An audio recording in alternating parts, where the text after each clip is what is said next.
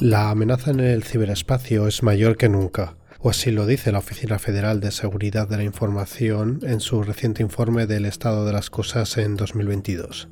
Además de los previsibles ciberataques que se están produciendo en el contexto del conflicto entre Rusia y Ucrania, se cita la ciberdelincuencia como motivo de la difícil situación por la que estaría pasando el país germano. En muchos casos, la calidad de los productos informáticos y de software de usuarios, empresas e instituciones es insuficiente. ¿Cuál es el estado de la ciberseguridad en el país? ¿Se puede defender a Alemania? Soy Ignacio Rubio Pérez y estás escuchando Inteligencia Alemana. Vivo en Alemania desde 2013 y aquí hablo sobre cuestiones relacionadas con la seguridad del Estado en el país germano. Dale un me gusta si tu plataforma de escucha te lo permite, suscríbete y comparte este episodio por favor, así me ayudarás a seguir creciendo.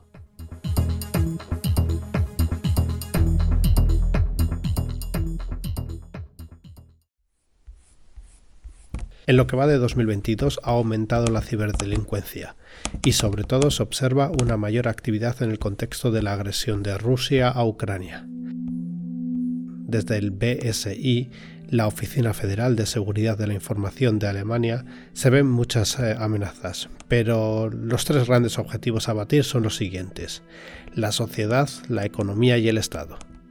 Los ciberdelincuentes, varios, usan múltiples estrategias para doblegar a sus víctimas. Robo de identidad, extorsión, creación de tiendas online fake. Además, hubo varias amenazas relacionadas con la guerra de agresión rusa a Ucrania, por ejemplo, a través del hacktivismo, es decir, del activismo hacker, y daños colaterales en ataques de cibersabotaje en el contexto bélico. Lo que queda claro del informe del BSI es que es necesario mejorar la resistencia a los ciberataques y a las interrupciones técnicas. Esta es una tarea clave para todos los agentes implicados en el Estado, la economía y la sociedad. Amenaza número 1. El ciberespacio, campo de batalla.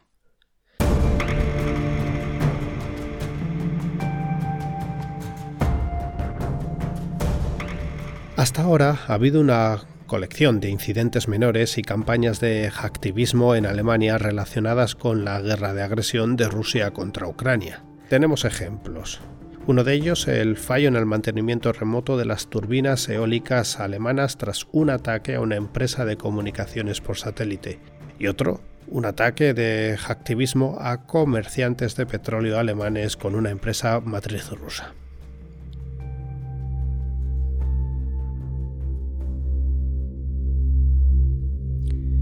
Objetivo la Deutsche Windtechnik AG. La empresa, que emplea a unas 2.000 personas, está especializada en el mantenimiento y la explotación de turbinas eólicas. Noche del lunes del martes 12 de abril. Los sistemas de seguridad detectan un ciberataque. Se apagan todos los ordenadores y se cortan todos los sistemas externos. Tras los primeros momentos de tensión, se confirmó que el ataque no estaba dirigido a la sede de la empresa en Bremen, sino contra un sistema de servidores en Rendsburg. Esto afectó a todas sus oficinas en el exterior, pero no a los aerogeneradores. No eran los primeros. De hecho, el productor de aerogeneradores Enercon y la empresa energética eólica Nordex ya habían sufrido ataques anteriormente. Según un estudio de la asociación digital Bitkom, casi todas las empresas alemanas se ven afectadas por ataques rusos y chinos. Bajemos al terreno.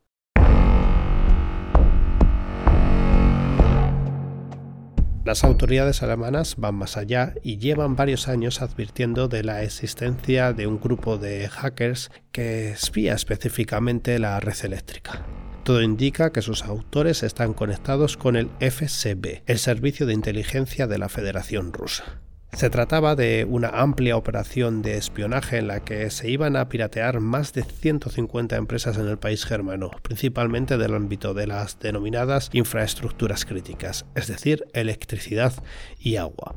Todo según información de los entes públicos de radio y televisión, PEA y VDEA, y también de la Oficina Estatal de Policía Criminal de Baden-Württemberg. El principal sospechoso de toda esta operación sería Pavel A, que pertenecería a un grupo de hackers que las empresas de seguridad informática llaman como Berserk Bea o Dragonfly. El Departamento de Justicia de Estados Unidos supone que los hackers trabajan para el servicio secreto ruso del FSB, más concretamente para el Departamento Centro 16, cuya sede se sospecha está en Moscú, pero que cuenta con oficinas en diferentes centros administrativos y en recintos forestales aislados. Pero ¿de qué se acusa a este Pavel A? Se le ha considerado responsable de hackear la red de la empresa Netcom BV en el verano de 2017. Netcom BV pertenece a una compañía eléctrica y es responsable de la expansión de la fibra óptica en Alemania, así como del enrutamiento de importantes datos internos a través del suministro de electricidad en una red especialmente protegida. Los hackers habían conseguido acceder al tráfico de Internet a través de una vulnerabilidad en los routers de Netcom. Los piratas informáticos también habían apuntado a la compañía eléctrica E.ON para ello, habían preparado un documento de 35 páginas que en realidad parece un documento interno de una consultora. El documento al que habrían accedido los periodistas alemanes se titula Evaluación de las necesidades de inversión a largo plazo de las redes eléctricas descentralizadas de E.ON. En cuanto un usuario abre este documento, se intenta enviar de forma inadvertida sus datos de acceso a un servidor que los hackers controlan. Esto permitiría a los hackers acceder a otros servicios que este usuario utiliza, por ejemplo la bandeja de entrada del correo electrónico.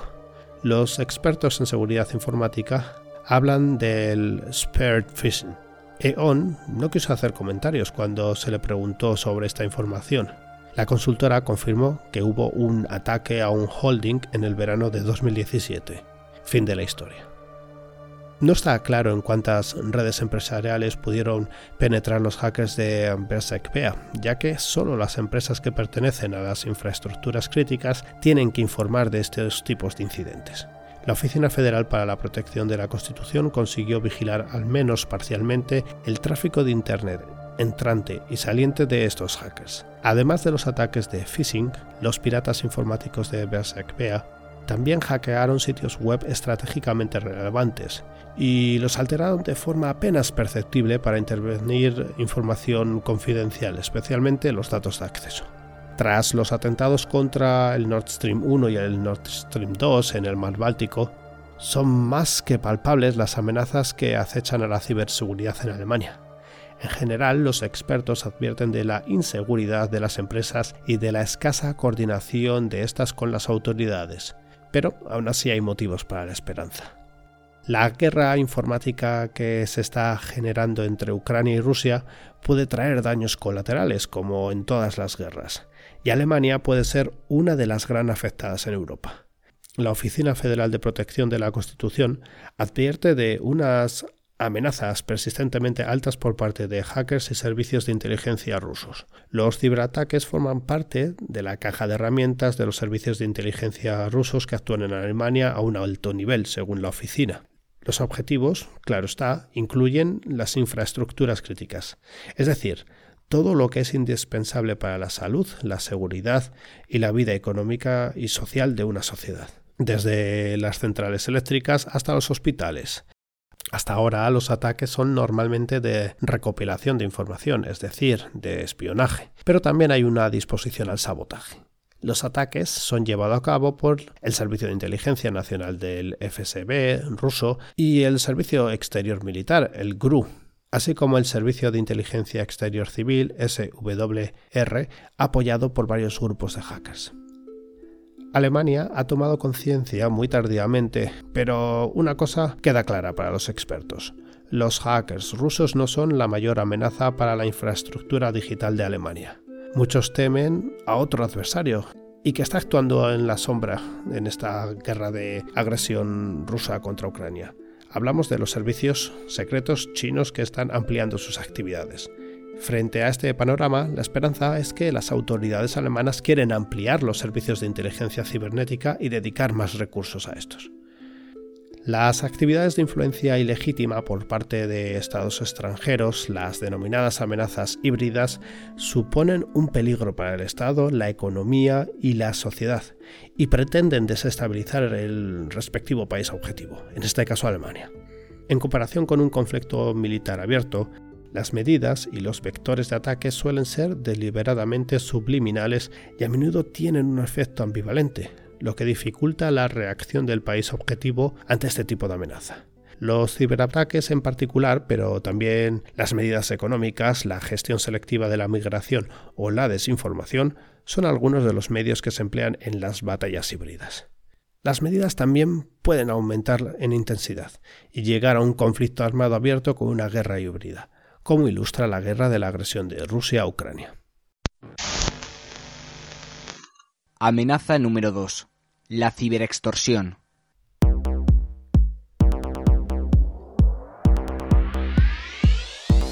El ransomware sigue siendo la principal amenaza a la que nos enfrentamos en las redes. ¿Qué es este palabra? ¿A qué nos referimos? Que me corrijan los expertos si me equivoco. Para que lo entendamos todos voy a intentar simplificarlo. El ransomware es un tipo de malware o programa dañino que impide a los usuarios acceder a sus sistemas o a sus archivos personales. Si los usuarios quieren poder acceder a dichos datos, los creadores del ransomware exigen el pago de un rescate. De hecho, los ciberdelincuentes han adaptado a los tiempos. Las primeras variantes de ransomware se crearon a final de la década de los años 80 y el pago debía efectuarse por correo postal. Hoy en día, los creadores de ransomware piden que el pago se efectúe mediante criptomonedas o tarjeta de crédito. Al final, todo se trata de una extorsión. En los últimos meses se está experimentando una expansión de los métodos de extorsión. En particular, ha aumentado la llamada caza mayor, es decir, la extorsión dirigida a empresas de altos ingresos con datos cifrados y exfiltrados. También han aumentado tanto los pagos de rescate y de sumas de dinero como el número de víctimas cuyos datos se publicaron en sitios de filtración, por ejemplo, por no haber efectuado el pago tras el chantaje. A destacar es que no solo las empresas son el objetivo de los ataques de ransomware, sino también otras instituciones. Un ejemplo de ello lo tenemos en la administración de un distrito de Sajonia-Anhalt, la cual anunció pasar por una situación crítica debido precisamente a un ciberataque. Las consecuencias de las vulnerabilidades es que los servicios destinados a los ciudadanos no estuvieron disponibles o lo estuvieron de forma limitada durante 207 días. 5 de julio de 2021. Sajonia-Anhalt todos los sistemas informáticos de todas las redes de la administración de un distrito se ven afectadas. El 9 de julio de 2021, el distrito declara la catástrofe local. El 2 de febrero de 2022 se levanta dicha declaración de desastre, aunque en ese momento no se habían reparado todos los daños hechos por este ataque informático. La Administración Pública decidió no pagar ningún rescate. A continuación, los atacantes publicaron algunos datos robados. Aunque suena simple historia de hackers, un ataque como este puede deteriorar significativamente los procesos administrativos municipales, provocando incluso tensiones en la población. Por ejemplo, muchas personas dejaron de recibir prestaciones sociales o las ayudas parentales. La Oficina Estatal de Policía Criminal de Sajonia-Anhalt y la Fiscalía responsable se hicieron cargo de la investigación. El BSI, es decir, la Oficina para la Protección de la Seguridad Cibernética, estuvo en el lugar con un equipo móvil de respuesta a incidentes y apoyó al distrito afectado en la coordinación posterior de la gestión de la crisis desde Bonn. Además, el BSI analizó el software malicioso utilizado en el incidente y asesoró a las partes afectadas sobre los requisitos de seguridad esenciales para reconstruir la infraestructura informática. Las medidas del BSI se llevaron a cabo en estrecha coordinación con el apoyo de la Bundeswehr, que también fue solicitada por el distrito. La reestructuración, una nueva era para la ciberseguridad Made in Germany. En 2021 hubo un 10% más de vulnerabilidades en los productos de software que en el año anterior.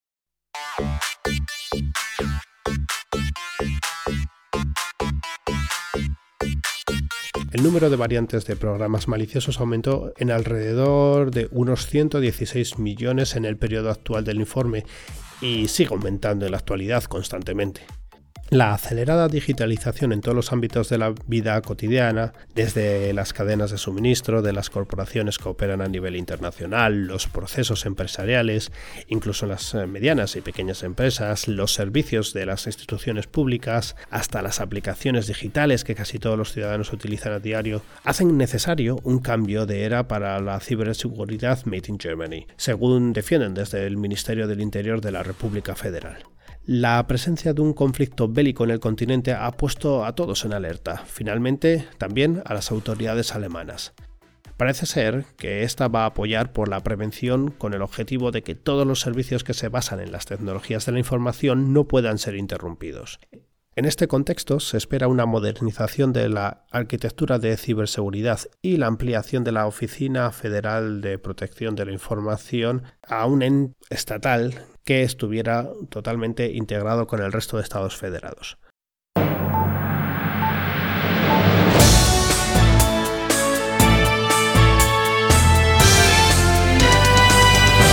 Ich will nochmal ähm, beginnen mit dem, was übers Wochenende da passiert ist. Ähm, mir ist die Cybersicherheit in Deutschland sehr wichtig. Ich habe das mehrfach betont. Ich habe äh, vor wenigen Wochen eine Cybersicherheitsagenda vorgestellt und äh, darauf hingewiesen, ähm, gerade durch die Kriegsbedrohung Russlands, äh, wie verletzlich wir dort auch sind und dass wir alles dafür tun müssen.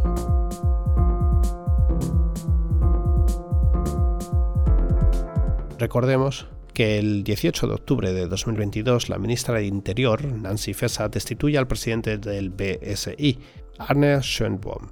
El motivo eran los contactos de Schönborn con la asociación privada Cyber Security Council Germany. En el conocido programa de televisión CDF Magazine Royal de Jan Feuermann se habló de la conexión de Schönborn con la controvertida asociación Cyber Security Council Germany. A Fessar le molestó que el director del BSI siguiera manteniendo contactos con la asociación que él mismo confundó en su día y dirigió hace 10 años, pero que recientemente ha sido criticada por sus vínculos con los servicios secretos rusos. Los miembros de esta asociación son en realidad empresas que se ocupan de la seguridad informática en el sentido más amplio. Como director del BSI, Schoenberg renunció a la asociación en su día y prohibió a su personal que la visitara, pero resulta que luego apareció él mismo en la celebración del décimo aniversario de esta asociación. Para ello, habría obtenido el permiso del Ministerio del Interior. Los posteriores contactos de Schoenborn con la asociación fueron aún más problemáticos porque la empresa Protelon también era miembro de esta asociación. La empresa matriz de Protelon, Infotex, fue fundada por un antiguo empleado del KGB y al parecer mantiene contactos con el actual servicio secreto ruso, el FSB. La empresa niega haber espiado para Rusia, también se ha sabido en los últimos días que el BSI alemán permitió que continuara un examen de software de Protelon durante otros dos años después de que la Oficina Federal de Protección de la Constitución ya hubiera advertido sobre dicha empresa.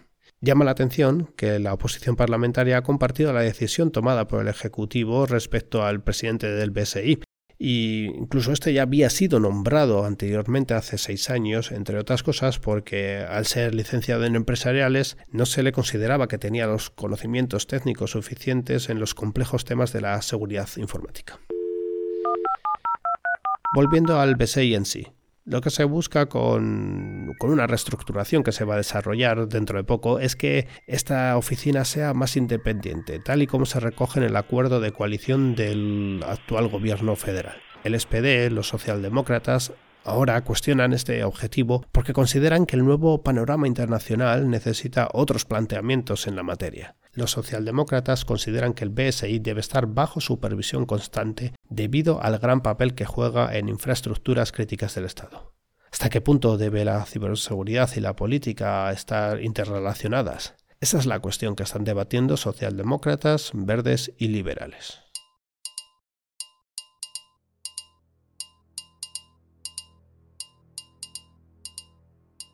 La ciberseguridad es algo fundamental para todos los países, especialmente para Alemania, principal actor de la Unión Europea y uno de los principales socios de la OTAN. Hablamos no solo de la defensa de infraestructuras críticas, sino también de la protección de los datos y tecnología de empresas y ciudadanos de a.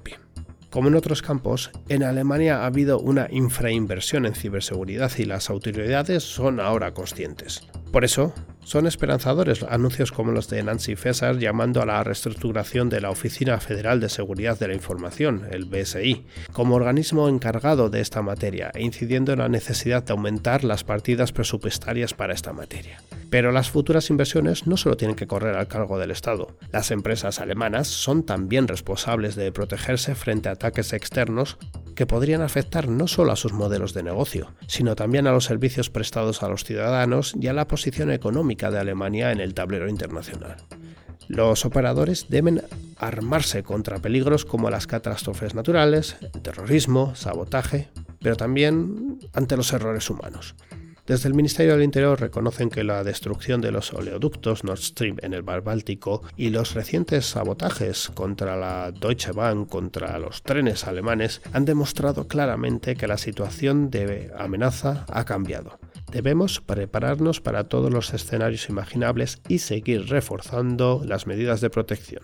Cuando hablamos de infraestructuras críticas que podrían ser saboteadas, no nos referimos a entes eh, inconcretos. Hablamos de agua, electricidad, alimentación, administración del Estado, sanidad. Los ataques contra esas infraestructuras pueden derivar, en el peor de los casos, en descontento social si se interrumpen los servicios. En Alemania es responsabilidad de las empresas y autoridades que operan infraestructuras críticas garantizar el funcionamiento seguro y fiable de sus plantas e instalaciones. Cuando se trata de ciberseguridad, por ejemplo, están en contacto con la Oficina Federal de Seguridad de la Información. Cuando se trata de riesgo de espionaje, reciben advertencias de la Oficina Federal de Protección de la Constitución. Y aquí viene lo interesante. El Ministerio de Nancy Faeser está trabajando en una ley de infraestructuras críticas cuyas piedras angulares deberían estar listas antes de que acabe este 2022. La agresión de Rusia contra Ucrania ha puesto la defensa interna en la agenda y la ciberseguridad es uno de los pilares fundamentales para proteger al país. Se teme que haya futuros ataques para cortar el servicio de luz en el país, y aquí es crítico tener un paraguas legislativo con el que se pueda prevenir o reducir consecuencias si se diera el caso. Por mi parte, eso ha sido todo. Os espero en próximos episodios de Inteligencia Alemana. Búscame en Twitter, arroba inteligencia barra baja AL o a través de mi página web, inteligenciaalemana.com. Este podcast cuenta con la colaboración de Rombo Podcast. Muchas gracias y hasta pronto.